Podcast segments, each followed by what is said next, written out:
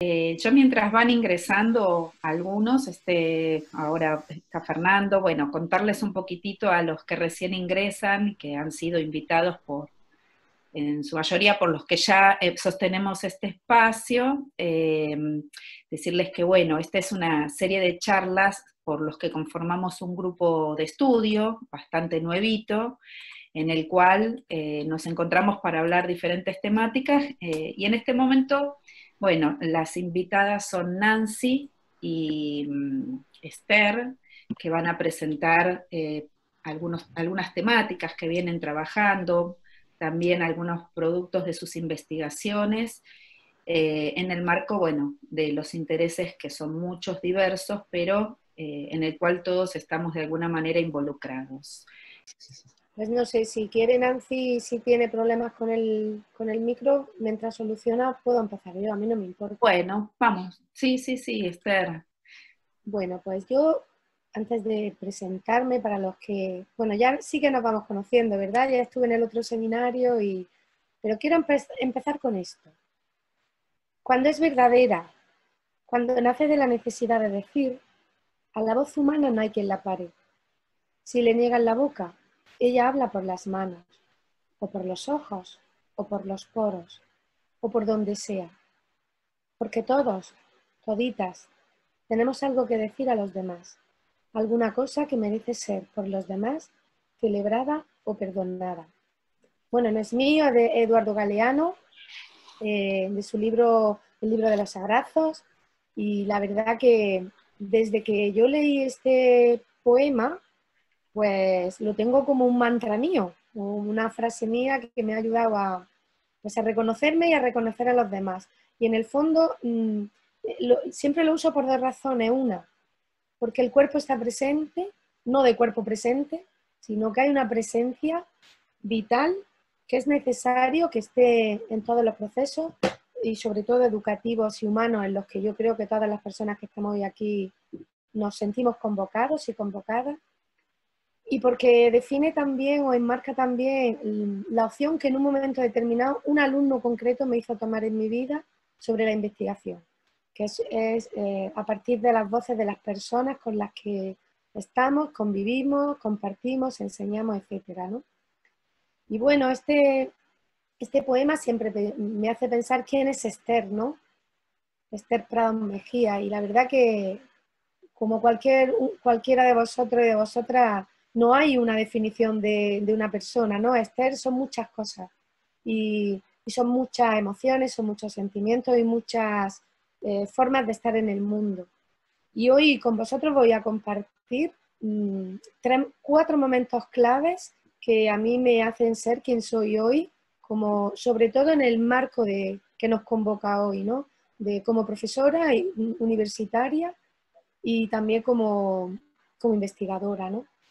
Y quería empezar así. Entonces, bueno, que sabéis que estoy en la Universidad de Almería, en España, y mi agradecimiento profundo a ese encuentro que hace ya algunos años posibilitó que yo conociera a Mariel y que gracias a eso, pues, mm, me ha hecho pensar, ¿no? Que, nuestra, que nuestro, nuestra vida, ella y yo, hemos sido un encuentro y que ahora ese encuentro se multiplica. Y la palabra encuentro significa mm, muchas posibilidades mucha diversidad, ¿no?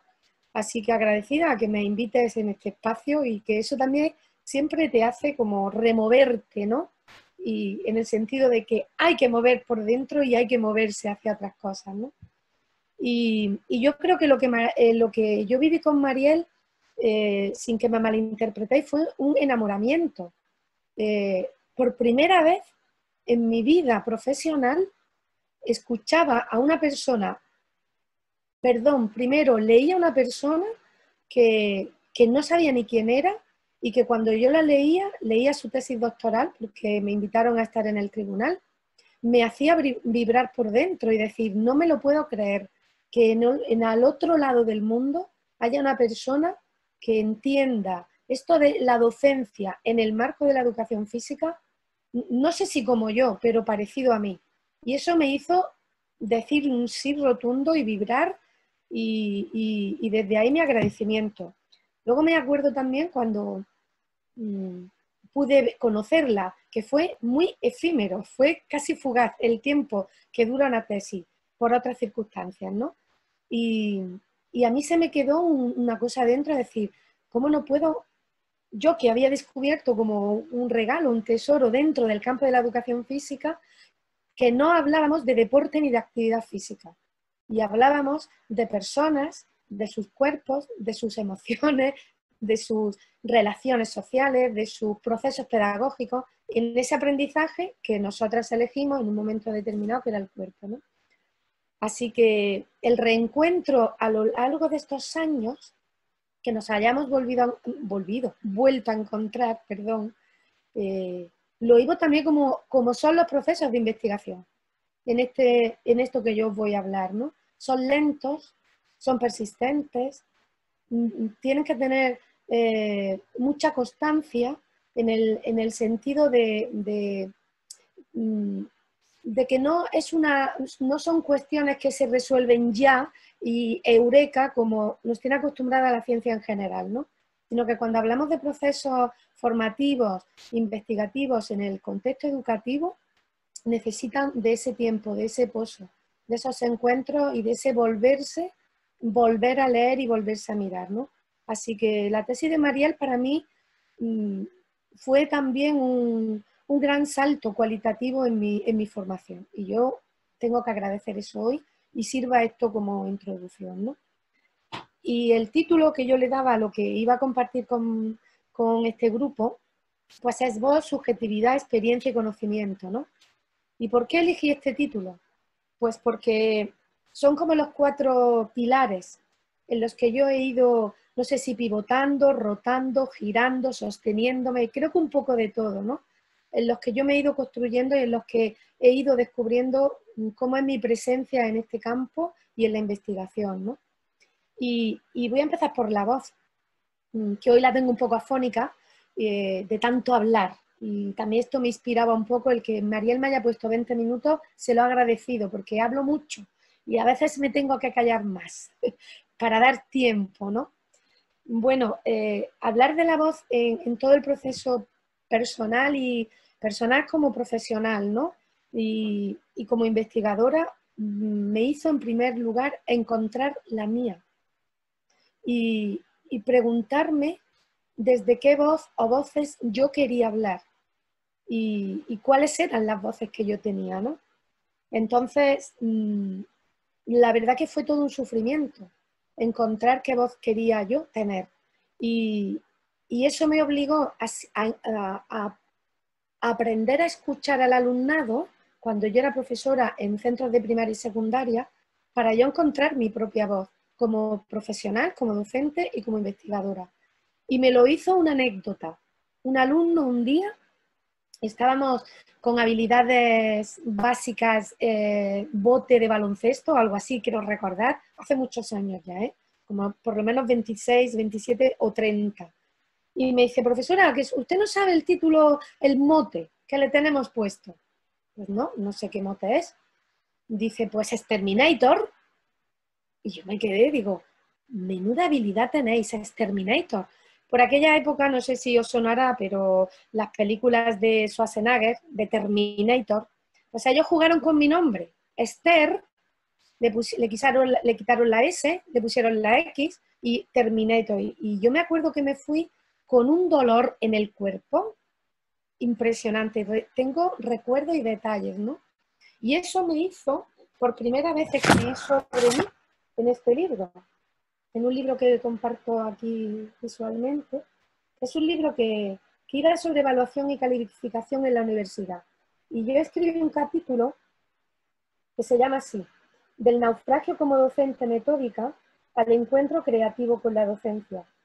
Reflexiones en voz alta acerca de mi práctica docente, de la corporidad y de la búsqueda del ejercicio de la democracia.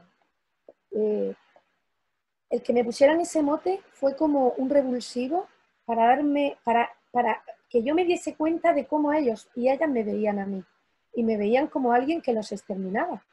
Porque mi docencia era pura y dura, mecánica, instructiva, repetitiva, evaluativa, calificativa, de hacer marcas, de controlar, porque me dedicaba a dar clases de educación física, ¿no? Y escribir en voz alta lo que yo sentía fue el primer paso, de cómo yo me sentí en aquella jornada, ¿no? Y, y la verdad que eso me hizo buscar, me hizo buscar muchas cosas, entre otras, y las dos más significativas, mm, fue hacer un doctorado en antropología social y cultural, que todo el mundo de mi, de mi ambiente decía, ¿cómo se te ocurre hacer eso siendo profesora de educación física? ¿Qué tendrá que ver una cosa con la otra? Y claro, imaginar en un doctorado de antropología con filósofos, sociólogos, sociólogas, personas que habían estudiado antropología, teología, recuerdo, medicina antropológica, y de repente llegar una persona de educación física, se me echó el mundo encima, porque no entendía nada. Mm, pero yo creo que mi, que mi, forma, mi propia forma de ser y de entrenarme, que llevaba muchos años entrenándome, me hicieron persistir y no decaer y decir, ¿por qué no voy a poder yo? Y también había muchos prejuicios como ser mujer, ¿no? Ese fue una, un, todo un descubrimiento para mí, un, introducirme en saberes en teorías, en lecturas, hasta ese momento desconocidas. Yo ya era profesora de un instituto y, fue pues un empezar a embeberme, a, aprenderme, a, dejarme empapar ¿no? de conocimientos, bueno, pues que necesitaban mucha, mucha dedicación y mucha persistencia. Menos mal que trabajaba porque me hacía salirme de ese esquema también tan intelectual. Y la otra cosa que empecé a buscar bueno, si al alumnado me dice que yo, dándole clases, soy tan dura, ¿qué me está pasando a mí? Lo primero que descubrí es que mi cuerpo estaba duro, no, endurecido. Y empecé a buscar cosas que yo no había visto en la carrera. Y empecé a, buscar en la línea expresiva, de conciencia corporal, de técnica alternativa al tratamiento del cuerpo. Y eso me hizo recuperar una voz mm, como mujer que la había perdido porque yo había vivido en un mundo de hombres, de entrenamiento y lo que siempre oía a mi alrededor era marimacho, que yo era una marimacho. Y yo, pues, bueno, me perdía en todo eso, ¿no? Y, esto me hizo verme como mujer, como una mujer sensible, persistente, fuerte y, también con una gran capacidad y con una gran sensibilidad. Y eso se lo debo a mi alumnado. Y, esa es como la primera pincelada ¿no? que yo quiero dejar ahí.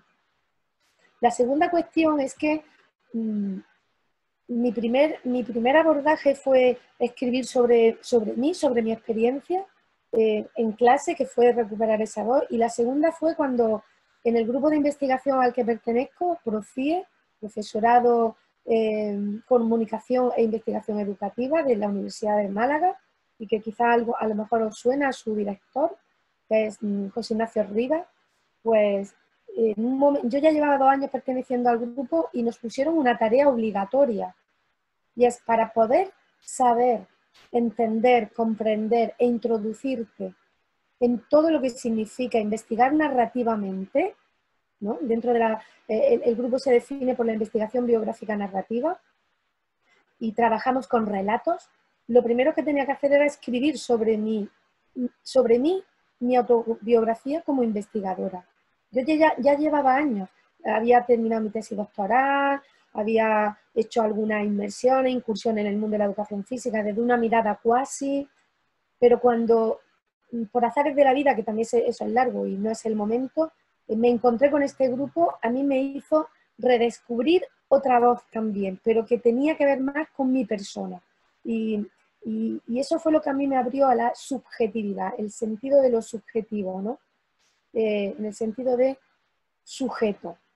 Y yo me descubrí como, como una mujer eh, no objeto, que hasta ese momento en el entrenamiento lo había vivido, sino como una mujer sujeto, que con, esa mm, impronta que da el que lo que a mí me pasa, lo que yo pienso, lo que yo siento y lo que otros piensan, lo que a otros le pasan y lo que otros dicen, nos habla de nuestras identidades y nuestra subjetividad.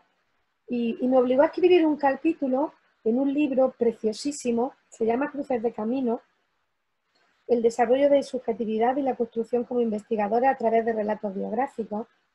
Y yo escribí un capítulo que, se llamó así, Sentirse, Hacerse y Ser Investigadora. Un camino de búsqueda incesante. Y lo hice por ese orden eh, a conciencia, ¿no? Y en todo ese proceso de, narrarme como investigadora, eh, fui descubriendo esto. La investigación narrativa supone una forma de conocimiento que interpreta la realidad desde una óptica particular, la de la identidad como forma de aprendizaje, de los contextos en los que los sujetos viven y los modos como los narramos, en un intento de explicarnos el mundo en que vivimos. Lo relevante aquí son las voces propias de los diferentes sujetos, no las teorías previas sobre las que intentamos encorsetar la realidad. Las teorías se entienden como sistemas de referencia para construir las diferentes voces y darle sentido. Entonces, bueno, pues esto a mí me abrió y me hizo dar un giro en toda la forma de mirar que yo tenía la docencia. Y fue el momento en el que yo aprendí a descubrir que la docencia y la investigación van de la mano en nuestra profesión y que no sé y yo empecé a entender que una sin la otra no podía. Y en este descubrirme como sujeto pude descubrir a los alumnos no como alumnos, sino como en este sentido de sujeto, que, en el que teníamos que, o en el que yo tenía que replantearme qué es esto del tiempo pedagógico con ellos y con ellas, eh, en el que tenía que dar tiempo a vivir experiencias en la clase y no solamente propuestas y ejercicios. A que hay que darle tiempo al alumnado para, que no, para comprenderme, comprendernos y comprenderse, ¿no? A que, a que sea sujeto en todo trabajo y toda tarea que haga. Y cómo mm, yo desde mi posición de profesora investigadora acompaño ese proceso, ¿no? Y cómo detrás de cada uno de estos tiempos hay una historia que yo hasta ese momento nunca había escuchado. Y, eso me hizo pues dar un giro en el tercer punto que es la experiencia. mis clases se convirtieron a partir de ahí en lo que yo fui aprendiendo en toda la formación en, el trabajo de conciencia corporal a través de la mano de, una gran maestra, Lola Poveda, que es pedagoga de la expresión y, trabaja por, por tierras sudamericanas también a través de la pedagogía de la situación de, Giselle Barret, a través de la pedagogía de la experiencia y, a entender que, el, cuerpo es una, eh, el cuerpo no es un objeto, sino es una experiencia. Y eso me hizo mm, empezar a escuchar historias del alumnado a través de su lenguaje no verbal, a través de su lenguaje coreográfico. Mm, estoy hablando en términos que yo utilizaba en clase, ¿no? Y que sigo utilizando porque mis asignaturas todas van enmarcadas dentro del de, lenguaje no verbal, la expresividad, la comunicación, eh, temas de identidad corporal, etc. Entonces todo ese universo me hizo eh, poner el acento en que este proceso de enseñanza, aprendizaje y investigación es un proceso para recuperar lo humano. Eh, y es un espacio que nos, que nos abre a, muchas cuestiones, entre otras, y lo que han ido saliendo en todos los relatos que yo he ido trabajando a lo largo ya de casi 15 años. ¿no? Eh, en el aula trabajo con relatos biográficos, eh, narrativas corporales, que luego se convierten en los elementos propios de la investigación. ¿no? Y, empecé a ver que este trabajo de cuerpo-experiencia eh, nos habla de dolores, de sufrimiento, de tensiones, de exclusiones, de miedos, de deseos, de proyectos, y no solamente de, resultados y de éxitos a nivel deportivo y a nivel académico. Y fue ahí mm, también el trabajo que, hice de tesis y las tesis que he ido acompañando donde he ido descubriendo eh, el cuerpo en su diversidad, como diverso. Y, cómo este cuerpo como diverso, a mí, en mi experiencia, me lo aporta eh, abordar el cuerpo desde lo expresivo, desde lo emocional, desde lo que nos, nos interpela y nos deja huella, ¿no? Eh, y eso me hace también pues, poder abordar, investigar todo el universo sensorial, emocional, etcétera, ¿no? Y por último, pues, esa palabra, ¿no? Eh, también en el título de, conocimiento, ¿no? yo sé que es poco tiempo y que quizá no, he hilado bien, pero estas tres cuestiones eh, yo no las entiendo eh, si, no tienen estas tres características, ¿no?